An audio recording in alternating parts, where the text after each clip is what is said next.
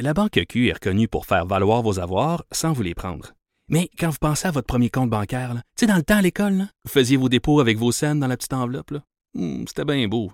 Mais avec le temps, à ce compte-là vous a coûté des milliers de dollars en frais, puis vous ne faites pas une scène d'intérêt. Avec la Banque Q, vous obtenez des intérêts élevés et aucun frais sur vos services bancaires courants. Autrement dit, ça fait pas mal plus de scènes dans votre enveloppe, ça. Banque Q. Faites valoir vos avoirs. Visitez banqueq.ca pour en savoir plus.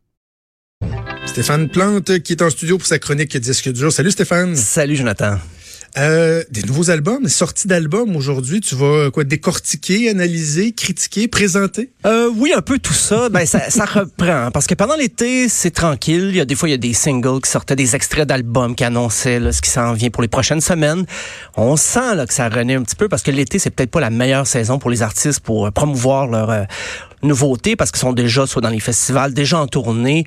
Il y en a qui le font quand même, mais on sent que la tendance depuis depuis longtemps, depuis des décennies, c'est de à la rentrée de l'automne, il y a des albums qui s'en viennent. Et là, ça commence un peu. Et mon, euh, mon but aujourd'hui était d'avoir ben, un album québécois, un, un album que je qualifierais de défi personnel.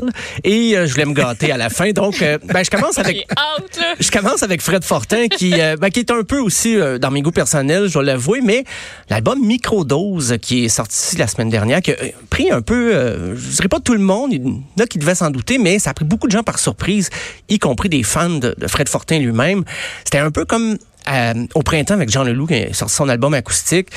Il avait, mais lui, il avait quand même sorti deux extraits. Mais là, avec Fred Fortin, ça nous arrive comme ça, l'album Microdose. Faut dire qu'il n'y avait pas d'album euh, depuis 2016 de Fred Fortin. Et euh, là, il nous arrive avec un album peut-être je dirais plus intimiste, mais on dirait que son projet gros méné, là, plus rock, plus rock sale, est jamais très loin. Et j'ai choisi justement la pièce Cracher en l'air, qui, qui est dans cet esprit là, distorsionné.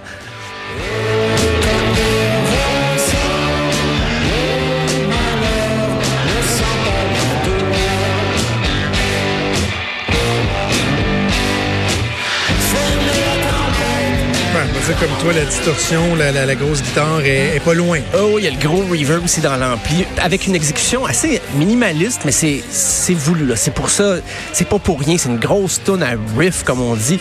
Euh, pas trop de fioritures dans les arrangements. Euh, par contre, il y en a deux comme ça sur l'album, sur euh, une dizaine de chansons. Il y a la pièce Cuite aussi, qui peut être dans ce ton-là fidèle à son habitude, il a enregistré ça chez lui, à Saint-Félicien, euh, de façon très rudimentaire. Il veut pas s'embarrasser des gros coups de studio avec euh, des multipistes. Il fait ça chez lui, à la bonne franquette, on pourrait dire. Et, j'écoutais ça, puis malgré moi, je me disais, hey, ça pourrait être quelle chanson pourrait être un hit là-dessus? Mais je sais que c'est pas du tout dans la démarche de Fred Fortin d'écrire des hits. Par contre, il y a une chanson qui m'est restée en tête dès la première écoute, et c'est la chanson qui s'appelle Led Zeppelin. Quand tu te la babine pour montrer que t'es fâché. Ça se peut-tu, j'hallucine. Si ça peut t'endormir, je te fais une ponce de gin. Ton chum est comme ton père, tu prends pour un ouais, J'aime ça.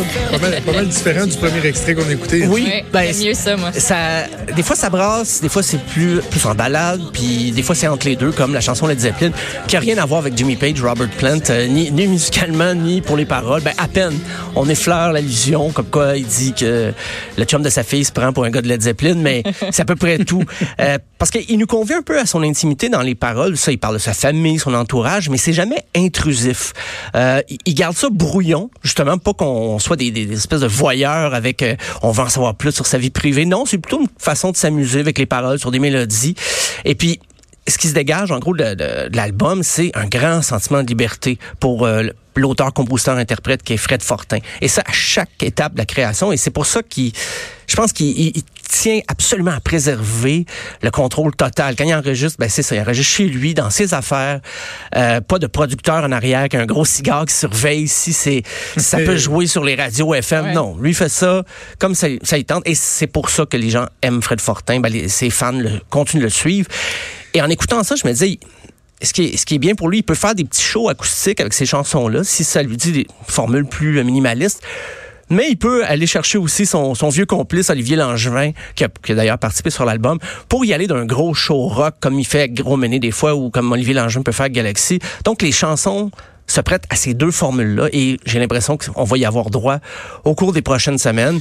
Et euh, maintenant, c'est la portion défi. De... C'est ça, parce que là, c'était ton album québécois. Là, c'est la portion défi. Puis Euh, comme, je je, je sais ça va être lequel des deux prochains. Oui, c'est Taylor Swift et Oh, l'album yeah. Lover. Euh, cet album-là, il était attendu. C'est pas une surprise là, comme euh, avec Fred Fortin. Taylor Swift, il y avait- je pense qu'il y avait huit extraits déjà sur 18 chansons qui étaient sortis. Euh, c'est son septième album, donc un album de plus que Fred Fortin, mais les comparaisons s'arrêtent là. Euh, ça a été commenté là sur les réseaux sociaux. J'avais, j'essayais d'éviter ça. J'essayais d'éviter de, de lire tout ce qui était écrit parce que j'avais l'impression d'écouter l'album avant de l'entendre vraiment. Mais ce qui ressortait beaucoup, c'était elle a écrit les chansons elle-même. Et c'est des chansons qui n'étaient pas des restants de ses albums après qu'elle n'avait pas gardé. C'est vraiment des chansons qu'elle a voulu écrire juste pour cet album-là. Mais quand on fouille un peu, on se rend compte il y a trois chansons sur 18 qu'elle a vraiment écrites elle-même. Parce qu'elle a des collaborateurs, c'est il y a beaucoup de producteurs. C'est vraiment l'inverse de la démarche de Fred Fortin. Là, on parle de beaucoup de gens derrière la console qui s'assurent que les 18 chansons soient des hits. Euh, on va écouter d'ailleurs l'extrait éponyme, le Lover.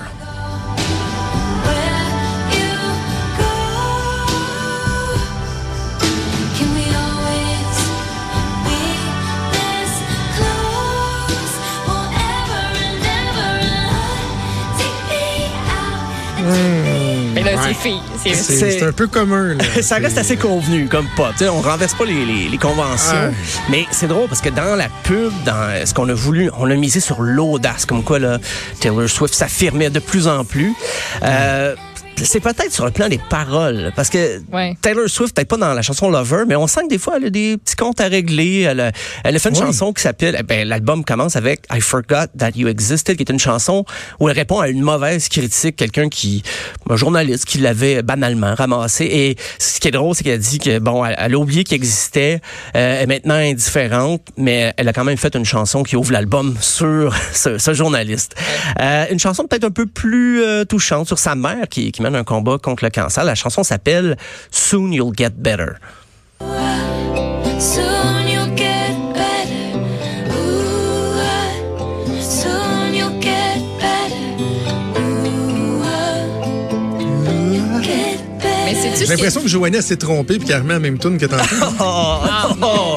Mais c'est-tu ce que je trouve le fun avec cette chanson-là? C'est que ça me fait penser à la Taylor Swift des premières années qui, Ah. était, qui était pas mal plus country que d'autres choses, Ouais, puis qui ouais, avait ouais. sa guitare toujours pas trop loin, ce qu'on a un peu perdu avec... Oui. Ben, un peu. C'est Hey, vrai. Perdu totalement? Oh, oui, oui, avec ses grands cheveux blonds bouclés, puis ah, c'était bon. Ben, c'est vrai qu'on l'oublie un peu. Et là, c'est avec les Dixie Chicks, en fait, une participation euh, qui est, ben, ça fait longtemps qu'ils voulaient travailler ensemble. Et euh, une chanson toute personnelle. Elle, elle a même demandé l'avis à sa famille, euh, savoir est-ce qu'elle devait mettre cette chanson-là sur l'album. Puis elle a dit qu'elle serait peut-être pas capable d'interpréter en spectacle à cause de la charge émotive. Mais aux dernières nouvelles, sa mère semble aller bien que ses traitements, mais sa mère a dit oui, oui, tu peux chanter la chanson, il n'y a pas de problème. Euh, mais c'est vrai que en général, dans les paroles, elle revendique un peu une chanson qui s'appelle The Man, où elle, elle se demande quelle aurait été sa carrière si elle avait été un homme. Euh, Puis donc, dans les thèmes abordés, on sort un petit peu du sirupeux, le- de- du rose bonbon. Mais cet album-là n'a pas fait de moi un fan. C'est très léché, les arrangements trop formatés. Euh, c'est pas que j'aime pas la pop, j'assume très bien mon côté des fois un petit peu, euh, un petit peu cheesy, mais là, c'est, c'est, on dirait que c'est, prévu pour être des hits et ça, ça a fonctionné. Ça a été le meilleur album euh, aux États-Unis dès la- les premiers jours de sa sortie. Euh, et aussi un succès critique étonnamment, ben, côté américain surtout. Euh, mais là, c'est- là que moi je trouve que c'est pas un album d'audace. Mais là, on, on dit qu'elle défie les conventions, qu'elle se remet en Ah. question.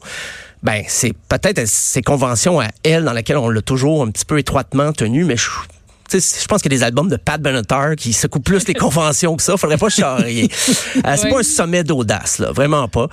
Euh, ben les, mais ses fans vont continuer de la suivre euh, parce que c'est c'est des balades pop. Là. Il y a ce, un Oh, oui, petit ça- peu de rythme. Ça s'écoute bien. là. Moi, entre autres, je l'ai quasiment tout écouté au complet. là. Puis la chanson Paper Rings, elle s'écoute bien. Elle est le fun. C'est euh, upbeat un peu. Puis euh, Joe, ça continue dans le thème de, du mariage. Dans Ah cette ouais. chanson-là, elle dit juste euh, Toi, t'es es le mien, c'est sûr, je vais te marier. Puis j'ai pas besoin d'un gros caillou. Ah. J'ai juste besoin, tu sais, paper Ok. ring. tu sais, ça. Ah Elle dit ouais. Je m'en fous de Bon. tout ça. Là. Elle passe ses messages. euh.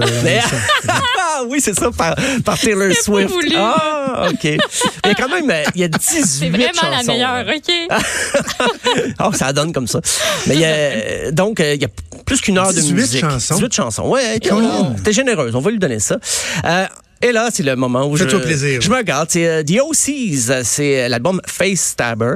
Euh, OK, c'est, c'est pas le, le groupe le plus accessible et c'est très même difficile de résumer le son de ce groupe euh, américain-là. C'est une espèce de mélange de psychédélique, punk, un peu garage. Bref, c'est du très bon rock. Moi, j'avais beaucoup aimé l'album précédent qui est, sorti à peine un an en 2018, Smoke Reverser. Et Récidive, et je pense qu'ils sont encore moins accessibles qu'ils pouvaient l'être. Euh, OK, on parle de psychédélique, mais des fois, là, ça va du côté du métal, du jazz. Je disais à quelqu'un, il disait, c'est comme John Coltrane, mais joué par Judas Priest. Ah, ben c'est pas fou. Je- J'aurais aimé y penser. On va écouter une pièce qui est peut-être... Ils ont fait un vidéoclip sur cette pièce-là, mais c'est Snicker Snee.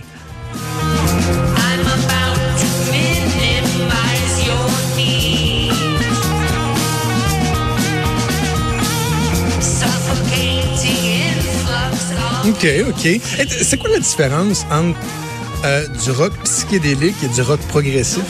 Ben, en fait, le psychédélique est venu avant, vers le, dès 1966-67, les groupes C'est le niveau de, de substances illicites que tu ingères? Peut-être, la oui, c'est ça.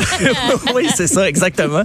Ben, c'est que la structure des chansons euh, évoluait un peu. On voulait faire des, des passages musicaux plus longs, des fois, euh, justement, étirer le solo, puis pas juste y aller couplet-refrain, couplet-refrain, couplet-refrain, tout ça.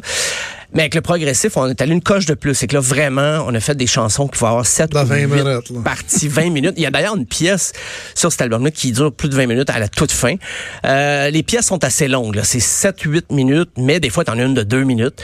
T'en as une qui, qui, qui va être carrément punk hardcore, mais tu vas avoir quand même une Ok. petite passe au milieu qui va t'amener carrément ailleurs.